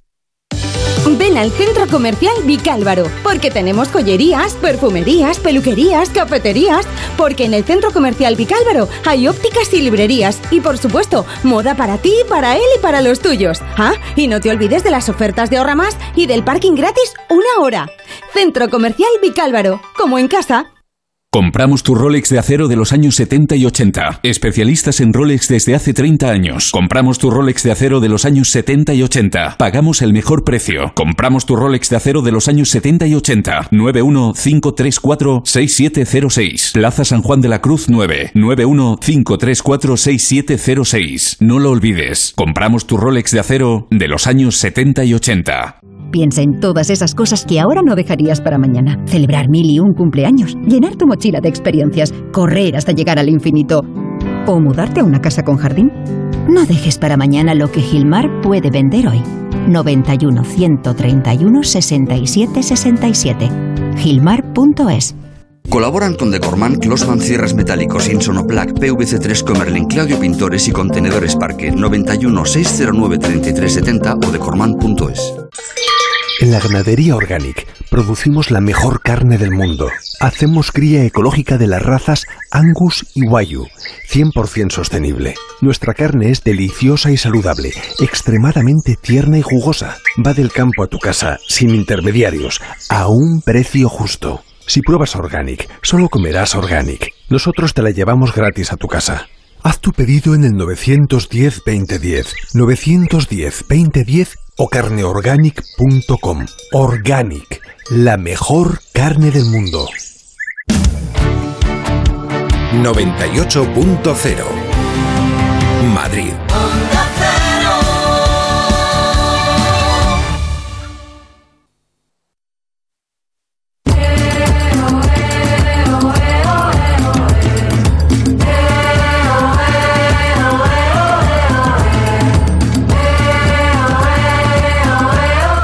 Onda Cero, Julia en la Onda, con Carmen Juan. Y con Nuria Torreblanca en esta segunda parte del Comanche. Se ha quedado un rato Miki Otero, pero saludamos también a Joana Bonet. Buenas tardes, Joana. Buenas tardes. Buenas tardes. Habéis hecho el relevo, ¿no? Has entrado en el estudio. Sí, sí. Ahora han salido Max y Santi. y en La Coruña podemos saludar a Antón Reixa. Buenas tardes, Antón. Buenas tardes. bueno, vienes que te sales, venga. ¿no? Vengo cabreado con la historia. Ah, sí, ya, ya, ya, ya, pero bien escrita, la historia bien escrita, que al menos eh, de eso, de eso vamos a hablar, de un libro, por cierto, hablando de hablando de libros, eh, que no se me olvide, porque ahora vamos a hablar de Azucre, esta novela que nos eh, quiere recomendar Anton Recha y que también ha leído Miki Otero, pero eh, quiero recordar que Jesús Fraga es Premio Nacional de Narrativa, eh, por un libro que además Miki Otero se ha leído, o sea que Sí, tengo un- que reconocer no, que lo- yo no. Es un buen amigo cuentas, Jesús y, y además está muy conectado Antón con el con el con Azucre en realidad porque es una historia migrante también. Eh, es la historia de un de un hombre digamos que en el año en los años 50 más o menos es un zapatero de una aldea gallega y decide pues, hacer las Américas como nos ha pasado a todos como un montón de familiares míos y va a Venezuela a intentarse convertirse en el típico indiano que vuelve forrado, ¿no? Y a, a medida que se van enviando fotos, se van enviando cartas, su mujer se queda aquí con, con tres hijos, creo que son tres hijos, sí. Y se van enviando fotografías, cartas, va disminuyendo el ritmo hasta que esto que pasaba mucho corta la relación desde Venezuela y deja de escribirle. Y entonces esa mujer, en, ese tiempo, coge y se va, mira en el mapa y dice, voy a ir justo en, la dirección contraria. Y coge y emigra a Londres. Y entonces la novela empieza muy bien. Novela autobiográfica, por cierto. O sea, la, la mujer, Virtudes y Misterios se titula. La mujer se llama Virtudes, es la abuela de Jesús. Y esa mujer era fascinante porque cuando ya era mayor y estaba en la aldea, le decía a Jesús, tú estás fucking bronc. Eh, o decía, o hacía fucking merda. Eh, y era una mujer como que no había abandonado. Tú puedes sacar a la mujer de la aldea, pero no la aldea a la mujer, digamos, ¿no? Había estado en. Londres décadas limpiando en casas eh, de- incluso de gente conocida, de gente de dinero y tal, y en todo momento enviaba paquetes a Galicia y viajaba a Galicia una vez al año, etcétera, etcétera. Y es Jesús reconstruyendo esa memoria familiar de una historia increíble, Bueno, que voy a parar de hablar porque si no desvelaría algunos de los giros de guion alucinantes. No, no, pero la vamos a leer, ¿eh? Virtudes y Misterios, Jesús Fraga, sí. Permitidme que me una la felicitación a Jesús Fraga.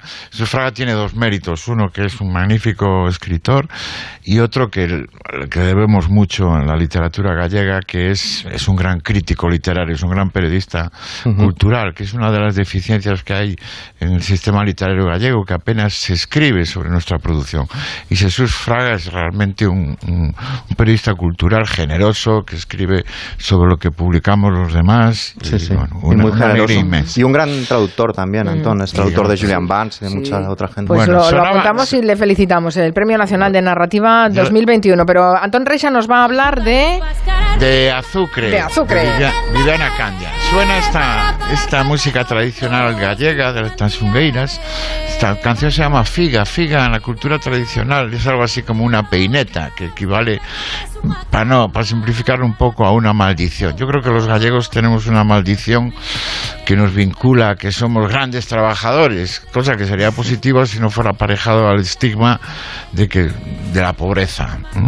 Incluso os doy un ejemplo de que es, paradójico que en, Lisboa la expresión que en España normalmente usamos muy racista de trabajé como un negro, en Lisboa dicen trabajé como un gallego. Los, los gallegos que, los primeros gallegos que fueron a trabajar a Lisboa eran aguadores, eran por lo tanto trabajadores pobres. Pero Viviana Candia nos, nos cuenta en Azucre una historia real de la esclavitud gallega. Se trata del, hecho real en 1853 de 1.700 jóvenes de Galicia que fueron engañados, engañados por un diputado y terrateniente gallego que se llamaba Urbano Feijó de Sotomayor y fueron llevados a Cuba pensando que iban con un contrato de trabajo, que tenían el, el pasaje pagado y acabaron en un ingenio, un ingenio como se llamaban las haciendas donde, donde estaba la caña de azúcar, y acabaron siendo esclavos en ese ingenio. La, la, decisión de llevar esclavos gallegos a Cuba era una decisión también racista, es decir, entre, entre, entre los terratenientes hispanos que estaban en Cuba había, empezaba a haber un recelo racista de que había muchos negros, además los negros cada vez empezaban, empezaban a reivindicar más sus derechos en, en las plantaciones de caña de azúcar y querían sustituir y implementar esa emigración con emigración blanca. Y en este caso les tocó a esos gallegos, 1.700 gallegos que recorren primero recorren Galicia entera, vienen del, del, sur de Galicia, van, vienen caminando hasta el puerto de Coruña, se embarcan felices felices en principio porque tienen el pasaje pago, pero obviamente es, una travesía horrible pensar en, en, agricultores del interior de Galicia que nunca han visto el mar y de, repente se ven metidos en una, en una travesía transatlántica, es un horror cómo, cómo sufren esa travesía. Llegan a La Habana, en principio tienen el encanto de La Habana, de ver a aquellas mujeres elegantes, vestidas de blanco, los coches y todo eso, pero enseguida los sacan de La, de la Habana y los llevan a una plantación y se ven convertidos a lo que realmente era la intención de este urbano Feijó, que era ser, ser esclavos. Esta es la historia que cuenta eh, Viviana, Viviana Feijó en una novela que eh, rescata este hecho que estaba por ahí, aunque existen actas en No es ficción, ¿eh? Lo que escribe Viviana Candía es real, ¿eh? Es real, es decir, es, un hecho, por apenas duró un año, porque al cabo de un año entre la correspondencia que, que mantuvieron los, los, los, gallegos que lo padecieron y la intervención de otros diputados gallegos progresistas como Ramón de la Sagra, bueno, se, se solucionó esa situación, pero, pero muchos ya murieron en, en, la emigración o nunca, o nunca volvieron, nunca volvieron a su, a su hogar, ¿no? Y lo hace Viviana, Viviana Candia en una novela que no es una novela histórica al uso, es decir, todos tenemos un estándar de la novela histórica de que son esos tochos de mínimo 400 páginas, pastas duras. A mí siempre, siempre, siempre me acuerdo de, de Las Torres del Tiempo, cosas así. Esto es una novela sencillísima con un encanto literario brutal. El punto de vista es el de los jóvenes que, que padecen esa, esa desgracia y realmente solo es equiparable a la, a la Yursenor, a la Yursenor que en Memorias de Adriano también se puso en el punto de vista de Adriano e hizo una novela histórica insólita. Es una novela, eh, para decir que, para ratificar que no es una novela histórica al uso, es que es una novela muy breve, con capítulos de media página o máximo, o máximo, máximo página y media, ¿no? Mm. Y es terrible, digamos, esta, esa situación que, aunque duró un año, eh, obviamente, pues, es una, una barbaridad, una barbaridad que contamos hoy en una semana que se ha celebrado el Día de la Hispanidad. Pero es, esto que cuentas con, eh, en, ese contexto histórico y hablando de esos jóvenes gallegos engañados para acabar como esclavos en Cuba, es algo que está ocurriendo a día de hoy. Mm. Bueno, está pasando. Mira cuántas mujeres, por ejemplo, ¿no? bueno, lo que ocurre, de trata, en el, día de hoy el tráfico, el tráfico de personas, que en sentido contrario sigue eh, ha vuelto una migración nueva después de la crisis del 2008 con, con eh, jóvenes gallegos muy formados porque tienen que buscar trabajo, fuego, eh, trabajo fuera. Los, los, gallegos tenemos una tradición de inmigración eh, muy grande, pero claro, la, visión que, el efecto llamada, la, visión que tiene el gallego que estaba, que quedaba en la tierra, era una visión de, del inmigrante rico, el que volvía, normalmente traía un Cadillac, unos hermosos trajes blancos de lino, unos sombreros, eh, había una cosa, una, hay una... Ya, se cuentan antes las historias de éxito que las historias oh, de fracaso. Claro, se inventaban, que es gran parte del encanto también de las historias de indianos, ¿no? que a veces, volvían eran reales, con un reloj podría ser de oro, pero no lo era. En Cataluña hay historias de indianos y dinero de indianos y arquitectura de indianos. Hay lo, que lo que por ejemplo, en Galicia abrieron escuelas en, en, en, algunas aldeas que, que, mm. todavía, que todavía se mantienen. Pero yo recomiendo, no, imagino que Miki también, la lectura de esta, de esta novela de, de, de Viviana Candia, Candia, porque realmente es, la, la, riqueza histórica que tiene no opaca, digamos, la brillantez literaria de una novela que se lee con, con una pasión y con, con voracidad. Yo, me la, yo me, la, me la, leí en una tarde. Bueno, es exactamente lo que dices, no responde al típico tono de novela histórica y el acierto para mí es que explica la historia a través de indistintamente de varios de esos personajes y entonces es alucinante porque vas en ese barco con ellos, sientes las rencillas que ellos tienen de cuando se pelearon en la fiesta patronal unas semanas antes, sientas que todo puede estallar en cualquier momento, te mareas con ellos y vas descubriendo el percal poco a poco. Realmente es una novela estilísticamente impresionante. A mí, a mí me, ha fascinado y forma parte de esa tradición de novelas de, indianos como eh, Gallego de Miguel Barnett o a mí el inicio me recuerda a lo que sé los vampiros de Casabella cuando están a punto de salir en barco y es una novela magnífica que es un debut y, o sea, que yo creo que tiene mucho futuro, Viviana. Sí, sí. Mm. Bueno, creo que Miki tiene trabajo. Que, plancha, plancha. a trabajar, Miki. ¿No vas a los planetas, Miki? No, no voy a ir. No te lo dan a ti, Miki. Tengo plancha. Iba a leer una descripción tuya, estética y cromática. ¿Ah, pero lo haré aunque no estés. Hombre, ¿Ah, hombre, hombre aprovecha, aprovecha, aprovecha que todavía no se ha ido. Es que, es que venía, viene al hilo de, de uno del, del tema del que voy a hablar y, igual me adelanto, pero bueno, en todo caso se trata de cómo describes al director del Versolari, de ese restaurante de pinchos vascos, ¿eh? y que las pasarelas me han recordado esa combinación cromática cuando tú dices, eh, hablas del libre albedrío con el que viste un director director de restaurante. Y dices, y ese era el caso del director de este local, que insistía en combinar camisas lila con corbatas de un palmo de color naranja. Y parecía una enorme fruta del bosque venenosa. Qué bueno, vaya, personaje el del restaurante. Bueno, pues después de, Es que se tiene que ponerse una gran pincelada. Que ahora los del Premio Planeta es un millón de euros y a ver si salimos de pobres. Gracias, Miki. Hasta luego. Bueno, vamos a desfilar, ¿no, Joana Bonet? Sí, aquí, aquí está el veneno, ¿eh? el veneno del que escribía Simón y que suena a través de esta canción, de este temazo que decía ayer Nuria, ¿no? De, de Radio Futura. En la piel.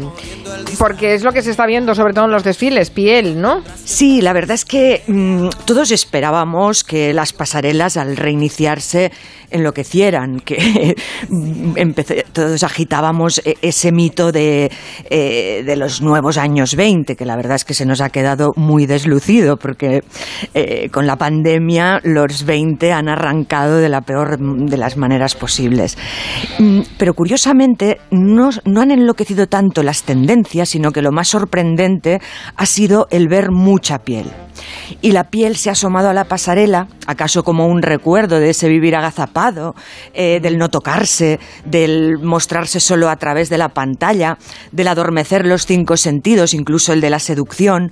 Y, sí, yo lo entiendo por un lado como un canto a una sensualidad desterrada durante el tiempo pandémico. Mm, y ese nuevo sensualismo eh, es muy atractivo. Pero por otro lado también nos plantea una contradicción. Ahora el ombligo es el nuevo escote el desfile de Miu Miu, firmado por Miucha Prada, todo el equipo dirigido por Miucha Prada, levantó el jersey hasta debajo del pecho. Eh, los, mm, las tripas eh, y los, y los eh, ombligos, pues eso, son el nuevo escote. Y de la misma forma que este verano veíamos que las jóvenes, la generación Z, esos que van con mm, que visten con pantalones bajos de, tiro, con sus microcamisetas, eh, mm, en la playa las chicas mostraban de una manera muy impúdica el trasero, pero en cambio, a diferencia de sus madres, el pecho lo cubren. Es decir, no muestran los pezones, no hacen tobles. Eh, por lo tanto, mm, te preguntas, ¿está cambiando el mapa del, deseo? Mm, pero claro, ahí hay una clave importante para entender esto, que es Instagram y las redes, que censuran el pezón. Ah. Claro. De esa manera, el vientre asoma sin pudor, es como el atrevimiento, eh, pero ya muy homologado, porque todas las chicas jóvenes visten con tops, eh, bueno, incluso las influencers y ya mujeres de treinta y tantos en las alfombras rojas muestran el, torso, lo, cubre el pecho una especie de, de bustier o de sujetador eh, especial, digamos, a, la moda, pero mm, enseñan la tripa. Pues espérate que como se enteren los de los, de los filtros y lo de los algoritmos empezarán a poner eh, también eh, a tapar ombligos, ¿no? Claro, bueno, no lo creo. En, las redes no lo creo. Qué horror. Porque además, eh, digamos que los pezones los dejan, los dejan mostrar pues en imágenes relacionadas con la lactancia o incluso también con la protesta. Pero no sé si habéis seguido el caso de lo que ha ocurrido con el, con el cartel de, de Almodóvar, mm. que al principio ese pezón eh, del cual, bueno, ese ojo pezón tan surrealista, el cartel de mm. Madres Paralelas, mm. eh, del cual escapa, eh, digamos, esa gota de leche, al principio parecía que, ganó la, mm, digamos, era censurado, pero al final ganó la, digamos, la cordura a la censura y, sí, y lo volvieron, lo volvieron a dejar compartir en redes. claro, era, es una imagen alegórica y, y si permiten afortunadamente, los desnudos eh, de imágenes artísticas, de imágenes relacionadas con el arte, pues este, el cartel diseñado por Javier Jaén, eh, un pezón gate almodovariano, eh, pues claro que tiene que tener libertad. Pero es curioso esa, esa, emergencia de la piel y lo que muestra, pero, y lo que muestra y lo que revela. Y también están los tobillos, ¿no? Siguen eh, mostrándose tobillos, porque los pantalones, aunque sean anchos, siguen siendo muy cortos. Sí, los pantalones son cortos, las, faltas, las faldas son cortas. Y, claro, la estética es una estética muy juvenil, muy universitaria y, muy adolescente. Ya sabemos que nuestra sociedad rinde culto a la juventucracia, pero es contradictorio que con los pasos, eh, hoy la moda sin mensaje ya no existe. Eh, diversidad, sostenibilidad, forman parte de cualquier eh, proyecto creativo en, la pasarela. En la calle las mujeres calzan zapatillas, se dejan canas. la diversidad antes las revistas de moda no incluían a negras y negros y de hecho muchas fueron amonestadas. Pero en cambio, acabamos de ver una estética de nuevo muy sexualizada, exaltando pues esos vientres al aire eh, que, que, no todas las mujeres de todas las edades lo van a lucir de manera cómoda. Sabemos que las tendencias no, no se imponen hoy, hay un abanico enorme, pero eh, la generación Z sí marca, eh, como decíais ahora hace un momento con el tema de los algoritmos, sí, sí marca las motivaciones de, compra y por lo tanto el capitalismo absorbe esas tendencias que surgen en forma pues, de eh, la camiseta feminista, la camiseta racializada, mm, es decir, se aprovecha de, ese mensaje. O sea que la piel está, está de moda, ¿no? La, piel, humana, la piel que enseñamos, la piel que mostramos. Y las camisetas de los Ramones, ¿verdad, Joana? Hay gente que no sabe quién son, que es igual pone Ramones, está de moda, me la pongo. no sé si leísteis el libro de Sergio del Molino, La piel. Sí, buenísimo. Es maravilloso. Fantástico. Eh, hay una, una cita, dice, es la piel y solo la piel la que nos identifica como seres humanos. Por eso su estado es la medida de nuestra humanidad. Claro, la piel, reivindicar la piel es muy bello como discurso, es muy humano, la piel eh, nos iguala, pero también nos ha separado mucho. Eh, de hecho, bueno, del Molino habla de, los sarnosos, de, los leprosos, de la nave de los locos, ¿no? de todos aquellos que tienen eh, la piel alterada. Cuando hablas de empatía, hablas de la piel, ¿no? Sí. no es que es una cuestión de piel. ¿eh? mucha piel. Es una cuestión de piel, ¿no? Exacto, es una cuestión de química, ¿no, Y, está sonando, eh, no tiene nada que ver con la piel, bueno, también, porque eh, fue, ha sido una, una cantante con mucha piel.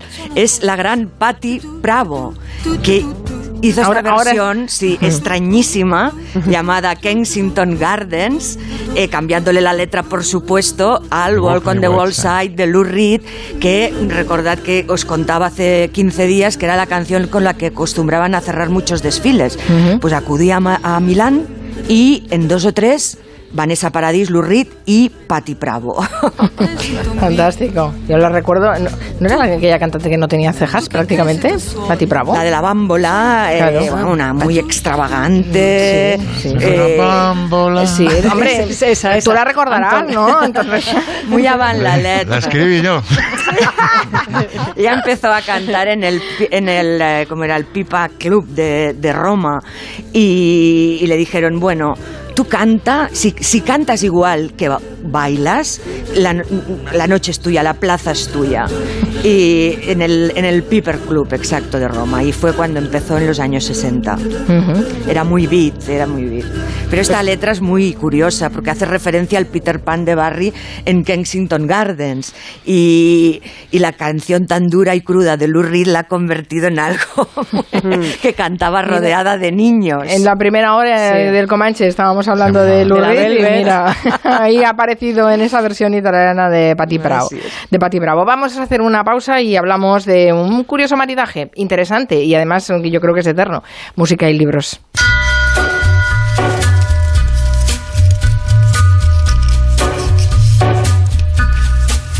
Hello.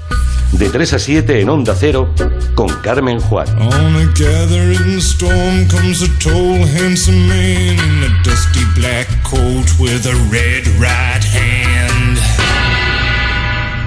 Movistar Prosegur Alarmas presenta una alarma que no es solo una alarma. ¿Y si algo anda mal por casa? Reacciona de forma inmediata ante una emergencia, dándote asistencia en menos de 29 segundos y llamando por ti a la policía. ¿Y todo esto por cuánto? Ahora por solo 9,90 euros al mes hasta abril de 2022 contratándola antes del 31 de octubre. Consulta condiciones en tiendas Movistar o llamando al 900 200 730.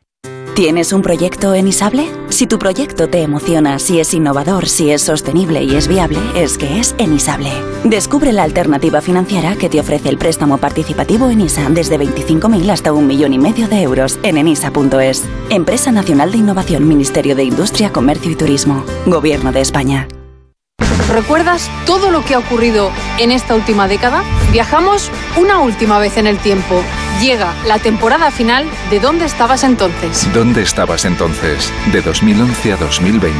El domingo a las 9 y media de la noche en La Sexta. Ya disponible en A3 Player Premium. Si piensas que España es un país y no un estado multinivel, multiplurinacional o multigaitas, por fin hay debate.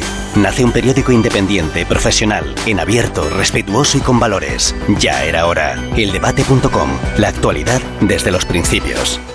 Semana de los ofertones en Hipercor y el supermercado El Corte Inglés. Hamburguesas de Angus Miguel Vergara. Llevas dos bandejas y pagas solo una. Y además, 15% de regalo por compras superiores a 20 euros en frutería, carnicería y pescadería. Hasta el 20 de octubre en la Semana de los ofertones de Hipercor y el supermercado El Corte Inglés. Precios válidos en Península y Baleares.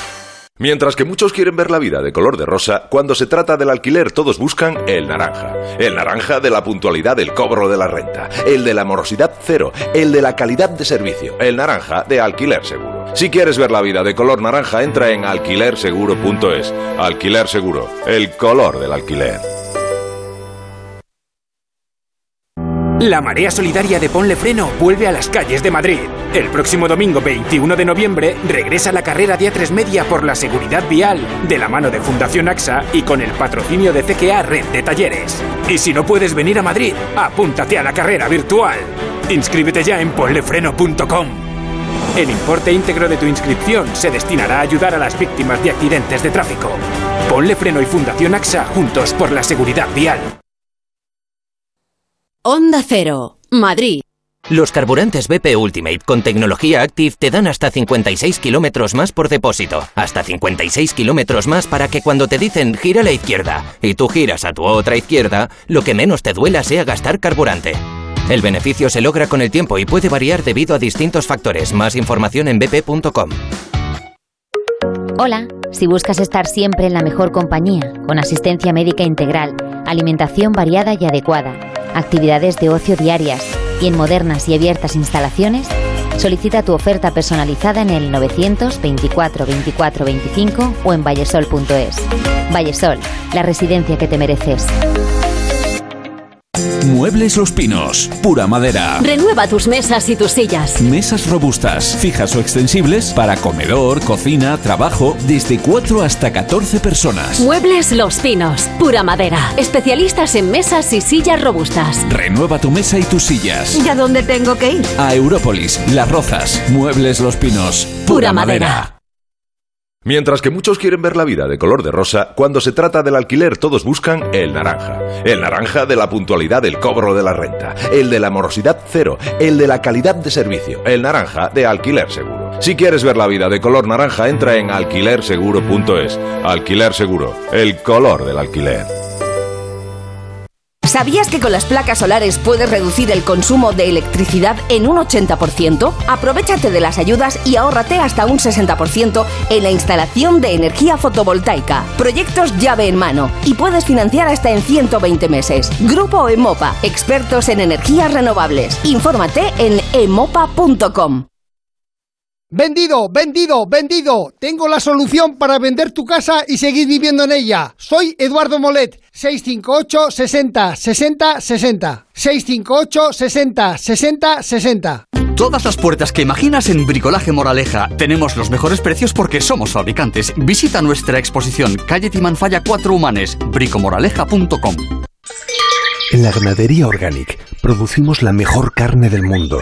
Hacemos cría ecológica de las razas Angus y Wayu, 100% sostenible. Nuestra carne es deliciosa y saludable, extremadamente tierna y jugosa. Va del campo a tu casa, sin intermediarios, a un precio justo. Si pruebas Organic, solo comerás Organic. Nosotros te la llevamos gratis a tu casa. Haz tu pedido en el 910-2010, 910-2010 o carneorganic.com. Organic, la mejor carne del mundo. 98.0 Madrid.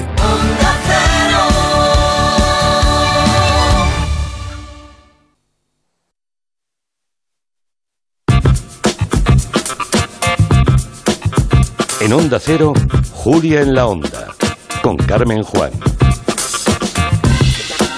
Hoy se entregan los premios Planeta, ya hemos hablado de, ellos, son 70 años de Premio Planeta y Nuria Torreblanca ha querido unir dos mundos, el de la literatura y el de la música, buscando novelas que llevan incorporado una banda sonora que no tiene por qué ser muy evidente, pero la música de alguna manera subyace en la historia. Debes haber encontrado bastantes. Sí, no, sí que no podremos hablar de todas, No, seguro. ni muchísimo menos, pero es verdad que cada vez es más, más frecuente incorporar esas bandas sonoras a las novelas. A veces incluso llevan ya algunas novelas una playlist que te lleva a Spotify con un código y desde ahí accedes a la lista de canciones que te remiten a ciertos pasajes o personajes, ¿no? Y otra veces, pues como decías, la música se comporta como un personaje más o simplemente está ahí para ambientar. Malos tiempos para la Esto le traerá recuerdos, Antón, seguro. Mucho. Querido Germán. para la Con esta canción, con malos tiempos para la lírica de golpes bajos, pues vamos a empezar a hablar de uno de los autores que más presencia tiene en cuanto a musicalmente en sus historias, ¿no? César Pérez Gellida, que es un autor de novela negra con esa, esa música siempre la incorpora de manera compulsiva. Es melómano muy reconocido, incluso tiene una trilogía de novelas que tituló Versos, Canciones y Trocitos de Carne, que son tres novelas, que eh, como retroalimentación inspiraron a un músico, a Iván Ferreiro, a crear una banda sonora. ¿no? Esta canción de Golpes Bajos aparece en Sarna con Gusto, la última novela de César, con un protagonista inspector de policía, Ramiro Sancho, pero aparecen muchísimas canciones más y, es de esas, bueno, de esas novelas que puedes ir leyendo con la banda sonora escuchando y, y te, te, bueno, te va, te va a recordar siempre algún pasaje de esa novela, ¿no? Y hay escritores también, por ejemplo, que llevan su melomanía a la excelencia, como Carlos Tanón.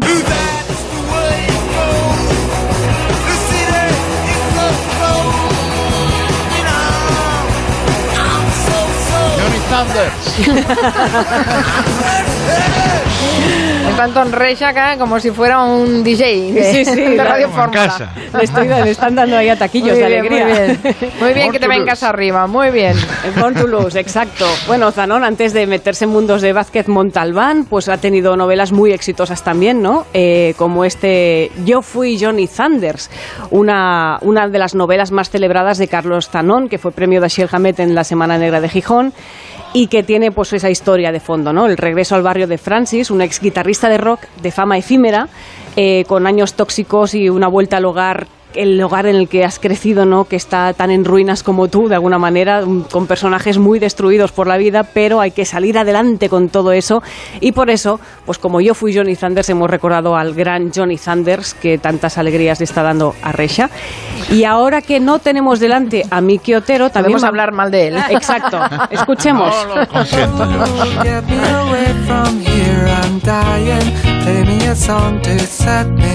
Él cuela mucha música en sus novelas. Ahí, sí. exacto. Esto es Ben Sebastián, que eh, lo que comentábamos antes, a veces las canciones son muy evidentes en algunas novelas, pero por ejemplo en Simón, eh, como en todas las novelas de Miki, siempre hay música en las novelas de Miki Otero, pero en este caso lo que pasa es que es sugerida de alguna forma, ¿no? Eh, con la- en Simón hay una frase que dice, toda historia de amor es una historia de llanto, que sale en esta canción de Belén Sebastián y, y por eso se llama Get Me Away From Here, I'm Dying. Teníamos que inventar a, a Miki de alguna manera, ¿no? Vamos con una escritora argentina, Mariana Enríquez. Nuestra parte de noche es la novela.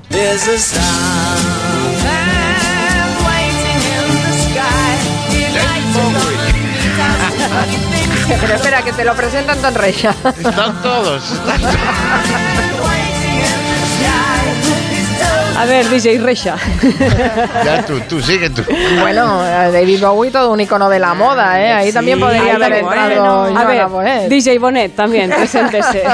Fue Esto importantísimo. Mar- en- bueno, la transexualidad, de hecho, tuvo un pionero y un referente en Bowie increíble. Exacto. Y estamos hablando de todo esto. David Bowie viene a colación de una novelaza, premio Real de, de novela del 2019 y muchísimos premios más. Nuestra parte de noche de Mariana Enríquez, que es una historia de terror a todos los niveles. Es un viaje entre un padre y un hijo que atraviesan Argentina por carretera desde Buenos Aires hacia las cataratas de Iguazú y van huyendo de una situación de, una especie de secta, ¿no? Eh, el personaje remite a David Bowie porque es un personaje real que existe en Londres, porque es que además Mariana, entre atrocidad y atrocidad, te cuela a David Bowie, te cuela a los Rolling Stones porque también le gusta mucho la música y la cuela con mucha gracia. Y vamos a acabar con una novela de Care Santos.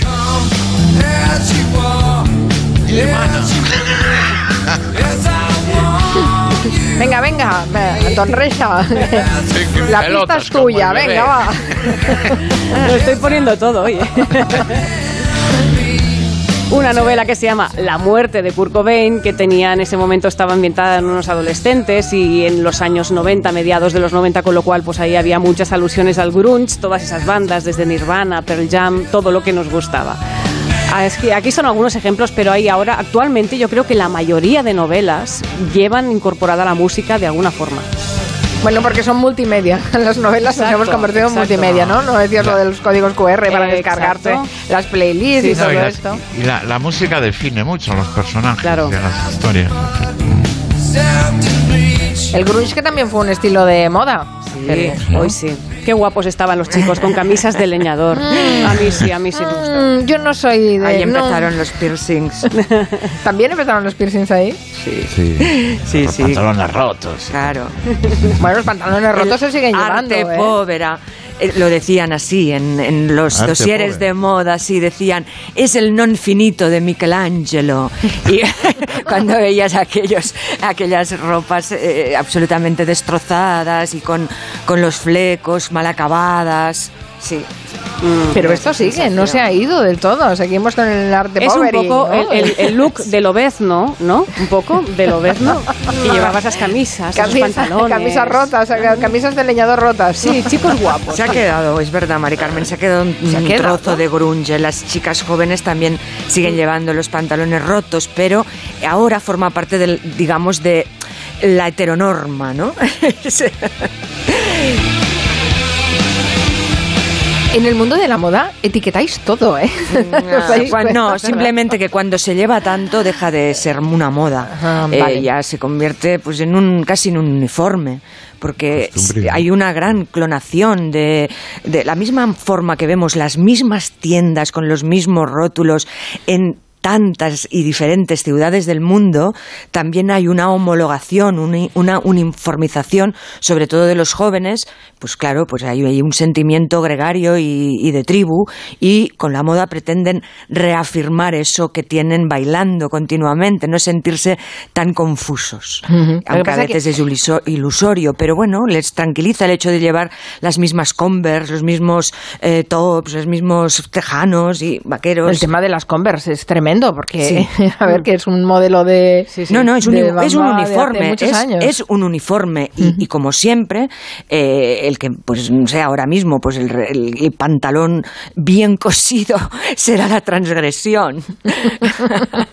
Es verdad, si nos arreglamos. Sartorialismo vamos a ser pulcro, claro. Transgresores. o anacrónicos, depende de- cómo sí. lo estilices. A nuestra edad anacrónicos, ya te digo. La corbata, por ejemplo, está, se ha desterrado. Eso, eso es- un Corbata. día tenemos que hablar de ¿Qué este es tema. eso, la ¿eh? corbata? No, Entonces, no, no, no existe. Reisa, ¿cuándo te pusiste No. corbata por última vez? Ha tú? dejado de Pues fabricarse hace- no casi. lo recuerdo ya, pero esta semana un camarero de Santiago que se llama Gerardo, que lo saludo desde aquí, le vi con una corbata que acababa con la figura de una nécora, me entusiasmó y me ha regalado una corbata con una nécora. Cuando vaya a Sí. Barcelona iré con mi corbata de Ah. nécora. Hombre, bueno, sí, el detalle de la nécora es lo que hace Es digna esa corbata, ¿no? Es una derivación de mi personalidad. Es una corbata con mensaje. Oye, pues sí que un día tenemos que hacer un, un estudio serio del tema corbata, ¿eh? Sí, Porque sí, muchas firmas sí. de- desterrado, ¿no? Han dejado de fabricarla muchas firmas importantes, sí. Mm. Eh, supongo que deben pensar que a estas alturas de programa y de semana les habremos contado todo lo que tenían que saber sobre el escándalo de Zetangana en la Catedral de Toledo, ¿verdad? Pues no. Faltaba la anécdota de Antón Reixa, que Ay. tiene una experiencia parecida con otro deán. Vamos, me voy a vengar del DEAN. Mm, Vamos Venga, a ver. eh, confiesa conocido todo lo es obviamente el hecho de cómo el DEAN, un hombre progresista, el DEAN de la Catedral de Toledo, tuvo que dimitir después de que se rodara en la Catedral de Toledo ese, ese clip de Zetangana, que es un poco eh, hasta ñoño, es decir, es un tipo que deja de ser ateo por amor. Pero bueno, eh, Muy bueno, bueno esto. eh, La letra es muy discutible. se convierte. yo de- fíjate la cantidad de música buena que hemos escuchado ahora. Yo que, que, so- que reconozco los valores de Tangana, de Rosalía, de mucha gente, es curioso que- lo bien que producen y que construyen el sonido y lo bien que cantan, pero me llama mucho la atención lo, lo alonidas que son las letras. Pero en fin, ese es, ese es otro es verdad, territorio es comanche. No, pero es que es muy Lo- interesante lo que dice Antón, porque incluso hay jóvenes que, que dicen, ostras, antes había mejores compositores y músicos, lo reconocen ellos mismos. Claro, ante un temazo de, de Bowie o de Marvin Gaye o de... Bueno, me, me he vuelto ñoño yo, yo me he vuelto ñoño, mirando para atrás. Somos nostálgicos. ¿Qué te, qué te pasó en la, qué te pasó en la Lo que me catedral? pasó a mí, vamos a ver, hace en el 2000, 2001, Canal Plus nos, escar- nos encargó a varios eh, realizadores piezas sobre Santiago de Compostela. Yo no recuerdo todos los que éramos, pero recuerdo muy cariñosamente a, Ros- a Isabel Coixet, le tocó la lluvia, ella eligió la lluvia, que tuvo un drama que fue que se fue a Santiago varios días y no llovía nunca. ¿Qué? rarísimo en ¿En Santiago que serio? no te llueva. Y tuvo que acabar haciendo una pieza preciosa, pero la tuvo que hacer con, con lluvia art- artificial. Yo por mi parte escogí el Pórtico de la Gloria. Yo soy un verdadero fan del románico y de esa pieza monumental del románico que es el Pórtico de la Gloria de Santiago, del maestro Mateo, que yo lo considero un cómic, sería como el primer cómic románico de la historia.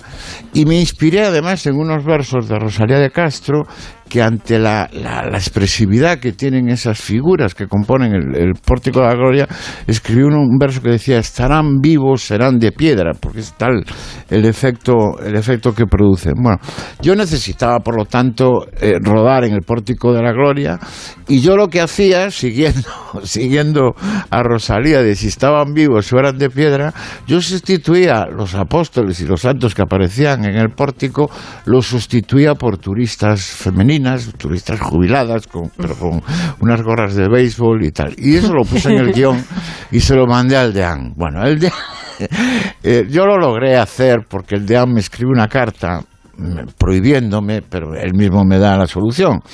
Me manda una carta y me dice, eh, voy a buscar, voy a buscar las, las palabras, eh, las palabras exactas. O sea, me dice, eh, me dice, eh, siguiendo, eh, vamos a ver, lo voy a buscar aquí. eh, Ay, que no te entiendes la letra. Ay, ay. O no entiendes no. la letra del DEAN. Bueno, no, lo que, lo que me dijo es, bueno, vamos a ver, eh, ¿cuánto siento no poder liberar al mundo de la barbaridad artística que usted va a hacer?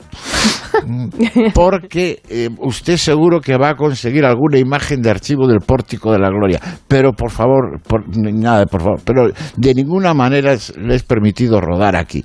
Por lo tanto, yo tuve que usar una, unas imágenes de archivo y utilicé música folk, utilicé la música de Wadi Galego, que creo que la tenemos por ahí. Y yo rendí un homenaje al, al maestro Mateo con la música de Wadi Galego, que es una música en aquel momento muy folk, las pandereteiras de Leilía, con dos gaiteiras, Susana Seibane y Cristina Pato, incluso con un coro de cámara que había replicado en, en- en la actualidad los instrumentos medievales que aparecen en el pórtico. Pero me tocó un deán malo que, bueno, durante años mi productora, eh, eh, que, que- que rodó muchas veces temas jacobeos y necesitó planos de la catedral, tuvo que ocultar que yo era, que yo era el jefe. de Porque la pieza la hiciste tal y como dijo el DEAN, con, eh, con eh, archivos, imágenes de archivo, ¿no? Claro, claro, yo pe- pensé de Claro. todo, pensé en El de mandar un antes como cámara. dudó de como poco. Pero ¿cómo sabía el DEAN, no? Y dijo, yo sé que vas a utilizar imágenes de archivo, con lo cual sé que lo vas a hacer igualmente. Sí, no podemos librar al mundo de esa barbaridad artística. Mi, mi problema fue mandarle el guion. Si le hubiera dicho cualquier cosa. Claro, claro. hubiera- yo pensé en todo, en, en mandar a un cámara con simulado, Claro, camuflado claro. de turista y que hiciera una foto y tal. Pero que es muy difícil porque necesitas un gran angular. la- el pórtico de la gloria era la antigua pues, puerta exterior de la catedral y ahora hay la, la puerta barroca a, a apenas dos metros por delante, entonces no hay ángulo para, para coger. Es muy difícil hacer un plano general del pórtico. Bueno, Mm. pues encontré un magnífico eh, ima- im- archivo y Y, y el Hice duró mucho en esa catedral, ¿no? hice esa barbaridad que No no, como el de Toledo. a ese deán que no tuve la fortuna de conocer. Bueno, eh, estamos a punto de, de acabar el, el Comanche. Sé que nos quedamos con cosas por decir, pero eh, habrá más Comanches. Pero como del Comanche se sale bailando, yo os invito a que salgamos con este Starman de, de David Bowie. Sí, comprobando el subidón que han tenido Resha y Joana con Sí. esta canción, pues salimos con esta. ¿no? Mira, os voy a contar una cosa. Bowie, Bowie tenía una foto mía en su estudio. ¿Qué ¿eh? dices? Cuando empezó a estudiar, cuando empezó a usar sombrero, Bowie coleccionaba fotos de tipos con sombrero y una portada que yo salí en el País de las Tentaciones con un sombrero Mm. y un abrigo largo, Bowie la tenía recortada y pegada en su estudio. Y eso apareció en, en- en la prensa musical. ¿eh? Lo digo yo, Antón ¡Qué Reisa. honor! Mm. Icono estético, Lo Antón digo yo que soy Reisa. un tipo humilde. ¿eh? Soy un tipo No, humilde. un icono Gracias. estético. Gracias, Antón Reixa. Gracias, Joana Bonet. Gracias, Gracias. Nuria Torreblanca. Eh, feliz Adiós. fin de semana a todos. Hasta el Igualmente. lunes a las 3. Adiós. Look out your window, I can see his light. If he can sparkle, he may land tonight. Don't tell your papa, or he'll get us locked up in fights. There's a starman waiting in the sky. He'd like to come and meet us, but he thinks he'd blow our minds. There's a starman